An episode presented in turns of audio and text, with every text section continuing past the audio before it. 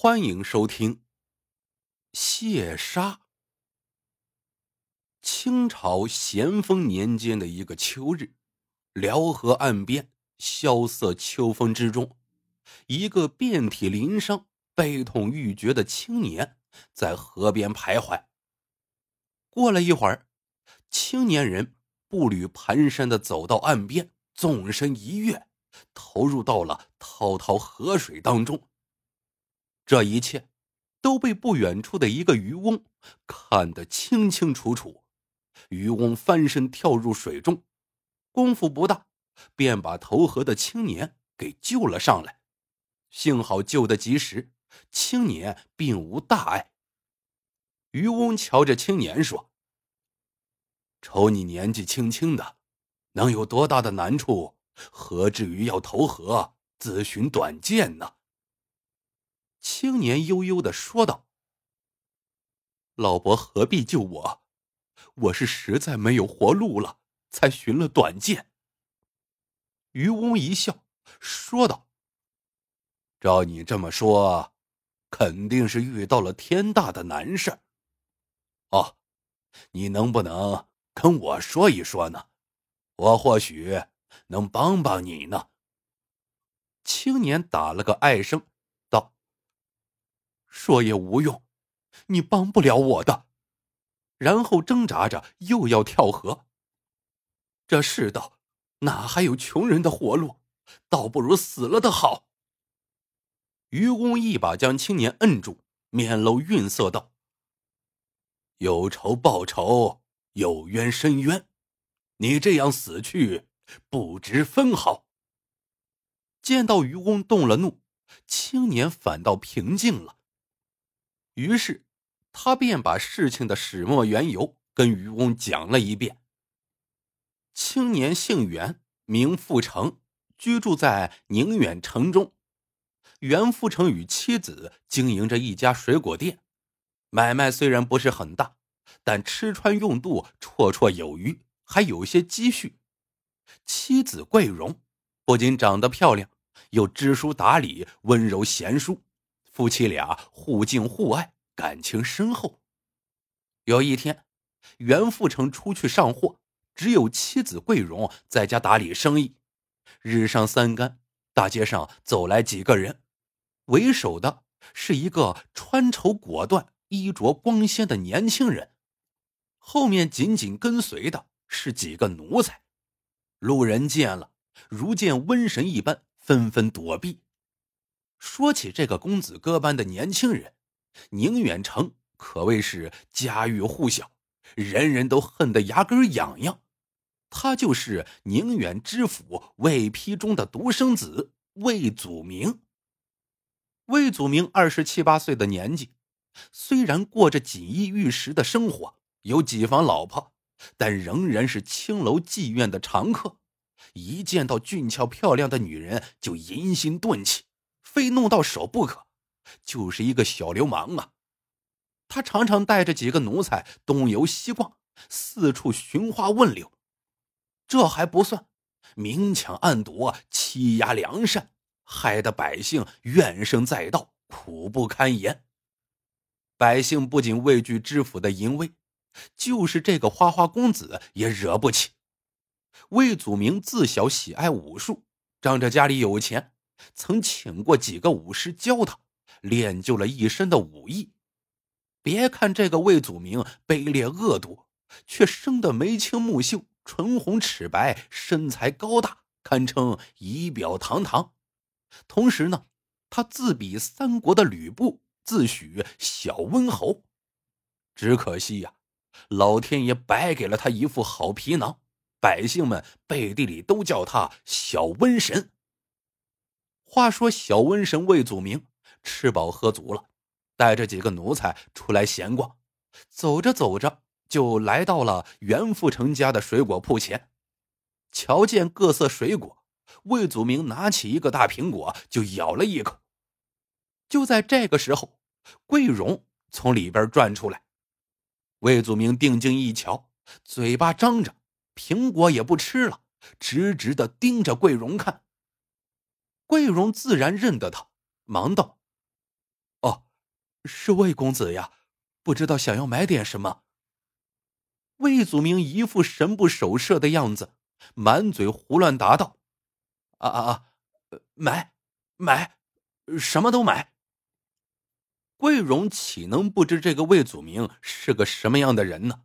唯恐惹出事端，巴不得他快些滚蛋，忙笑脸相陪。魏公子笑话了，还买什么呀？喜欢的尽管拿。说着，就装了几样水果递到魏祖明面前，那意思，你赶快走吧。魏祖明借机一把攥住了桂荣的手，嬉皮笑脸道：“哎呀，这满店的水果也不及你水灵啊！真没想到，在这宁远城里还有这么俊俏的女人。”桂荣立时羞得满脸绯红，抽出手来，退后几步，正色道：“魏公子，请自重。”魏祖明哈哈笑道：“，什么自重？我就知道要人。跟我走吧，做我一房夫人，包你穿金戴银，尽享荣华，胜似你这水果店百倍。”桂荣则怒目而视。我乃有夫之妇，怎可去做你的田房？快快请走，我的丈夫马上就会回来了。魏祖明大怒，哼，我看你是敬酒不吃吃罚酒啊！我魏某人看上的女人还没有到不了手的呢。说你丈夫，呵呵。他私通匪寇，官府正在缉拿他呢。随即一挥手：“来呀，把这个铺子给我砸了，把这个通缉犯的婆娘带回府衙，我要好好审审他。”几个狗奴才答应一声，一顿乱砸。顷刻间，水果遍地，满目狼藉。桂荣也被他们推推搡搡的带了去。围观的人们一个个是气得咬牙切齿，却都是敢怒而不敢言，更不敢上前。功夫不大，袁富成回来了，一见这情景，立马就傻了。周围的人便把事情的经过如此这般讲述一遍。袁富成听罢，如五雷轰顶，气得几乎背过气去，旋即疯了一般向府衙冲去。结果可想而知啊！袁富成不仅没有见到自己的妻子，连门都没进去，就被一群恶奴一顿棍棒打了回来，还险些丢了性命。又气又恨，急火攻心，袁富成一下子病倒了。幸得有邻居悉心照料，才保住一条性命。就在袁富成渐渐好转的时候，突然传来一个噩耗。桂荣被抓进府后，魏祖明虽然软硬兼施，威逼利诱，但刚烈的桂荣至死不从。后来趁人不备，投进荷花池溺水身亡。袁富成有如万箭穿心，几次昏厥。妻子死的太冤了，他即使豁出性命，也要为妻子报仇。到衙门告状，那显然是白费精神。那就只有找到这个魏祖明，暗中下手，纵然同归于尽，那也在所不惜。于是，袁富成把斧子磨得锋利，掖在腰间，找机会下手。几经观察，袁富成发现，魏祖明经常到一个叫怡红院的妓院去嫖娼，而且每次都是只身前往，这是个绝好的机会。于是，袁富成便隐藏在魏祖明必定经过的一个地方，等待斧劈恶棍，报仇雪恨。夜深之时，魏祖明一步三摇的走了过来，真是仇人见面，分外眼红。袁富成血往上撞，猛地窜出来，使出浑身的力气，照着魏祖明的后脑狠狠劈下。魏祖明正哼着小曲往前走呢，忽觉脑后生风，说声不好，猛一侧身，这一斧带着风声从耳边划过。魏祖明钉子步一站，厉声喝道：“你是什么人？竟敢在此害你爷爷我！”这一斧竟然没有劈到这个恶魔，袁富成也豁出去了，口中喊着：“还我妻子命来！”又挥动斧头扑上来。这次是面对面，魏祖明更不把袁富成放在眼里了。前面我们说过，他练过武啊，而且功夫可能还不低。只微微一个闪身，飞起一脚便将斧头踢飞，紧跟着上来一掌。拍在袁富成的头顶，接着抬起腿蹬在袁富成的心口窝。袁富成哪受得了这个呀？扑通一声栽倒在地，哇的一口血喷将出来。魏祖明用脚踩住袁富成，恶声恶语问道：“这么说，你就是水果店那个女人的丈夫了？”哼，我今天没能杀了你。就是变成厉鬼，我也不会放过你。”袁富成怒骂道。“哼，就凭你还想杀我？”魏祖明冷冷一笑：“你媳妇儿的死是他不知好歹自找的。算了，看在你死了媳妇儿的份上，今天你爷爷我放你一马。你再敢胡来！”我绝不轻饶，滚吧！这告又告不赢，打又打不过，如今妻子已死，生不得冤，血不得恨，活在这个世上还有什么意思呀？袁富成万念俱灰，决意一死了之，那样就什么烦恼也没有了。袁富成哭诉罢，渔翁也已是泪流满面，哽咽着说道。孩子，咱俩是同病相怜呐。袁富成止住哭声，问道：“老伯，您也有这仇这恨？”渔翁道：“正是。三年前，我女儿才刚刚十六岁，有次，她到宁远城里去卖鱼，可这一去。”就再也没回来，生不见人，死不见尸。后来听人说，是让知府的儿子给弄了去了。我去查问，那帮狗杂种死不承认，还叫我拿出证据来。我哪有什么证据呀？他们就说我诬陷，还把我打了一顿。哎，这世道。哪还有王法？哪还有公道啊？袁富成道：“老伯，咱这仇就真的不能报了吗？”渔翁沉吟了一会儿，缓缓道：“也不是不能报，只是……”见渔翁吞吞吐吐、欲言又止的样子，袁富成急了：“老伯。”您说，只要能报得了仇，就是上刀山下火海，粉身碎骨，我也在所不惜。渔翁站起身，向四周望了望，四野空旷，并无一人。渔翁这才放低了声音道：“沿着此处往上游走，大约五六里地，有个地方叫老龙头。这老龙头啊。”是个山嘴子，那里乱石杂草，地势险恶，很少有人去。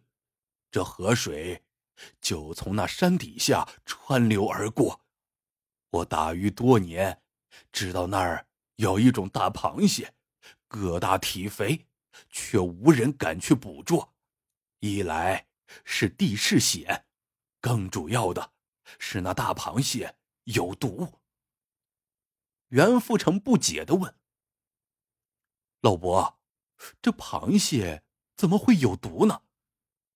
渔翁道：“莫急，听我讲给你。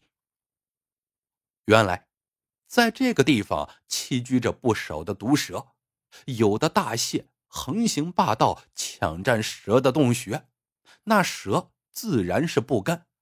而面对着长着一对大钳、几只利爪、铜盔铁甲的大蟹，也是奈何不得。不甘心退让的毒蛇，就时时的对着大蟹哈出毒气。有的蟹经受不住毒气就死了，但也有的大蟹居然奇迹般的挺了过来。蟹的其他部位不容易受到毒气的侵袭，只有眼睛是弱点。于是，这样的大蟹眼睛变成了红色。这种红眼睛的大蟹，因为经常与毒物相伴，已经适应，而它本身却已成了剧毒之物。袁富成听得似懂非懂啊。老伯的意思是，渔翁道。时下正值秋季，有道是“高粱红，蟹子肥”。我想捕捉那些红眼的大蟹，拿到宁远城里，再设法让那恶少看到。这恶少见到这肥大的蟹子，必定要买了去，那就大功告成了。只不过，这捕捉蟹子甚是危险。毒蛇遍地，一旦被毒蛇咬伤，就有性命之忧啊！不待渔翁说完，袁富成翻身跪道：“老伯呀，我早已把生死置之度外了。若能报得了仇，就是死十回百回，我也丝毫不悔。”说着，他就要与渔翁去老龙头。渔翁道。今日已晚，同我歇息一宿，明天再去吧。第二天天刚放亮，二人就来到了老龙头。再看那里，果然是杂草丛生，一片荒凉。渔翁领着袁富成巡视一番，来到了一个地方，用手一指，就是这里了。又教了袁富成一些捕捉螃蟹的方法要领，并嘱咐道。还是尽量避免被毒蛇咬到。一捉到红眼大蟹，你就立马上来。功夫不大，袁富成就捉到了几只蟹子，可就是没有红眼大蟹。袁富成不免有些着急。突然，他双手高高举起，兴奋的叫道：“捉到了，捉到了！看看这只是不是？”渔翁接过那只大蟹一瞧。个头肥大，肥肥壮壮，足有一斤多重，尤其是那对眼睛，血红血红的。渔翁也是高兴起来，对，对，就是他，就是他，又连忙把袁富成拉上岸。袁富成上了岸，一下子扑倒在地，没过一会儿，就嘴唇青紫，面色苍白。渔翁连忙查看。在袁富成的腿上、肩膀发现了两处三角齿印，渔翁明白袁富成已经被毒蛇咬了。一旦被这里的毒蛇咬伤，后果就只有一个，那就是毒发身亡。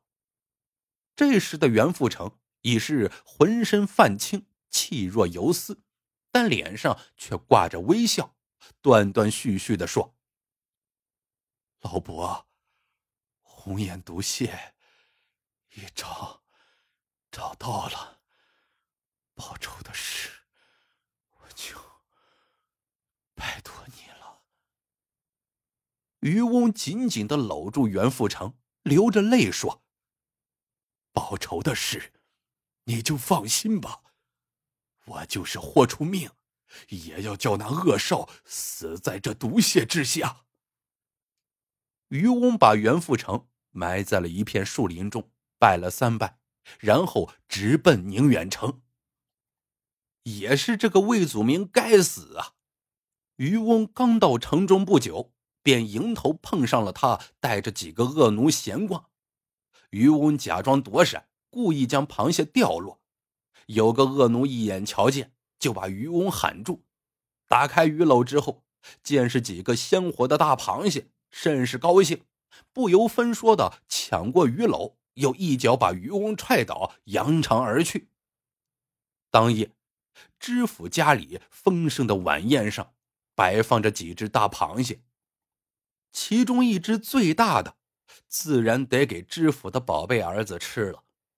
那魏祖明一边大吃大嚼，一边大呼小叫：“啊，不赖，真乃蟹中之王啊，鲜美至极，鲜美至极呀！啊，我说。”谁知饭罢不久，魏祖明便觉腹中隐隐作痛，并且越来越重，乃至后来。竟然痛得满地翻滚，这家里人慌了神了，连忙去请郎中。待郎中赶来，这魏祖明已是七窍流血，气绝身亡。故事到这里就结束了。喜欢的朋友们，记得点赞、评论、收藏，感谢您的收听，我们。下个故事见。